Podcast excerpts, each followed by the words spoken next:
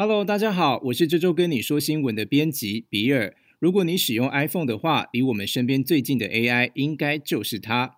Hey Siri，这周天气怎么样？预计这周会是下雨和晴天。出张嘴就有 AI 帮你查资料，方便吧？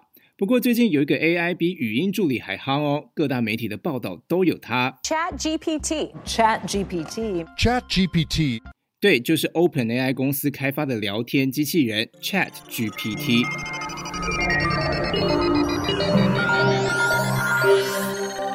听新闻无痛接轨天下事，欢迎收听青春学的国际新闻单元接轨讯号。这周要接轨的国际消息，就是要怎么用 Chat GPT 帮同学写作业。哎，没有啦，作业还是要自己写，不然考试怎么办嘞？讲回 Chat GPT，网友形容它就像是全知的神，因为它吸收了二零二一年前巨量的网络资料，还有研究文献。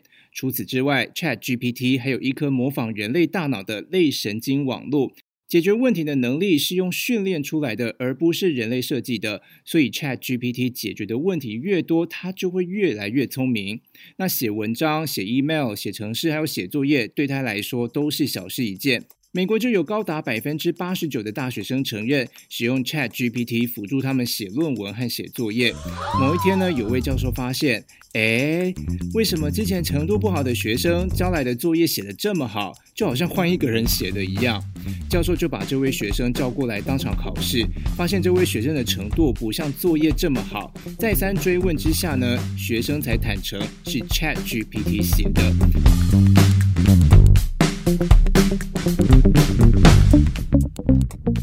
不止大学生哦，现在美国的中学生也会偷偷用 Chat GPT 来解决作业。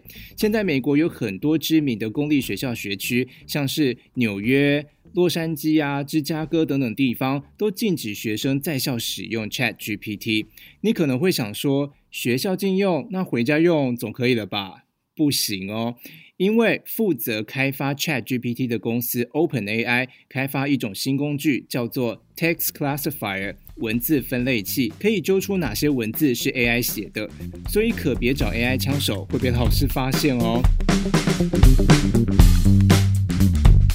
Chat GPT 对中学生来说要怎么使用比较好呢？我觉得最方便也是正确度最高的，就是用来练习英文翻译还有写作。我就拿今年一一二学年度的英文学测翻译考题当例子。那考题的第一句是：历史一再证明战争会造成极为可怕的灾难。第二句是：避免冲突，确保世界和平，应该是所有人类追求的目标。同学看完这个题目或听完这个题目之后呢，可以自己先写出答案。那写完之后，在 Chat GPT 输入 Translate the following sentences into English，将以下中文翻成英文。接着再贴上考题送出，它就会出现文法正确而且四平八稳的答案。它的第一句答案是 History has repeatedly shown that war can cause extremely terrible disasters。第二句是 Avoiding conflicts, and ensuring world peace should be the goal pursued by all humanity。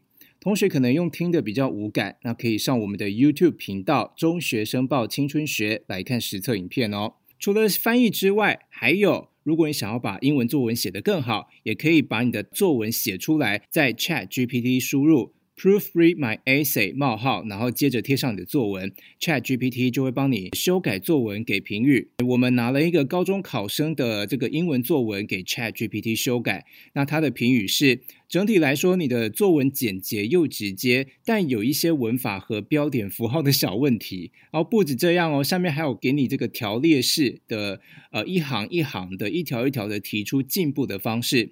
最下面还有修改的版本，教同学怎么写得更漂亮，拿更高分。那如果同学用听得很无感，一样就是上我们的 YouTube 频道《中学生报青春学》看实测影片哦。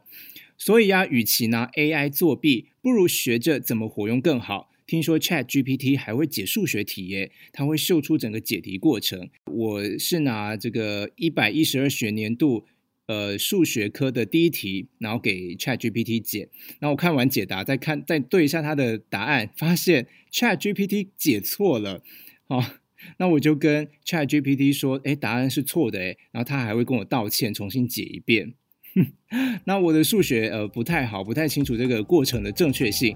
同学想要实测的话，可以上 Chat GPT 玩玩看，说不定它会成为你的私人家教哦。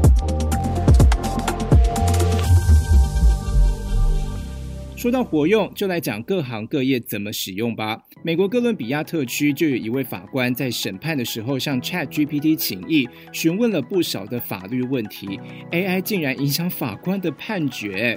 还有城市设计师用 Chat GPT 快速的写出一个完整的 App 城市，不过有些部分还需要人工调整。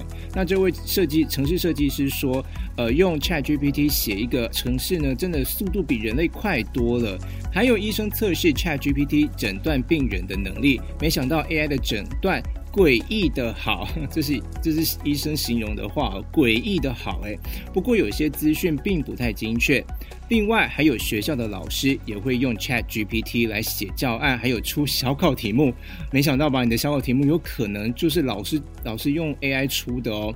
如果同学想要写感想、写作文的话，还是自己写比较好，因为毕竟。这个 AI 的答案都比较模板，很制式。像之前有一个实测，就是有一个 YouTuber，他拿了呃 Chat GPT 写的国文学测作文给国文老师批改。那这个老师呢，觉得哎，这个作文只能拿一半，或是比一半高一点点的分数而已，因为他觉得文字看起来虽然很通顺，但完全没有灵魂，没有写出个人特色哦。而且呢，美联社最近还有一篇报道，就是有神父竟然请 Chat GPT 帮他写祈祷文。他说，这位神父说，虽然看起来写的不错，但是内容没有灵魂啊。那美国的网络论坛 Reddit 有很多网友反映，AI 写的东西有时候会流于空泛，没有自己的见解。而且啊，Chat GPT 吸收的知识量，直到二零二一年，我们可是比他更认识新世界哦。节目已经到尾声啦，如果听得不过瘾，想看更多精彩内容，可以上国语日报社的国语小铺订阅《中学生报》，连结和订购专线都在节目资讯栏。如果同学或老师想跟我们分享国际新闻，欢迎到资讯栏提供的信箱投稿给我们。感谢大家的收听，我们下周再会，拜拜。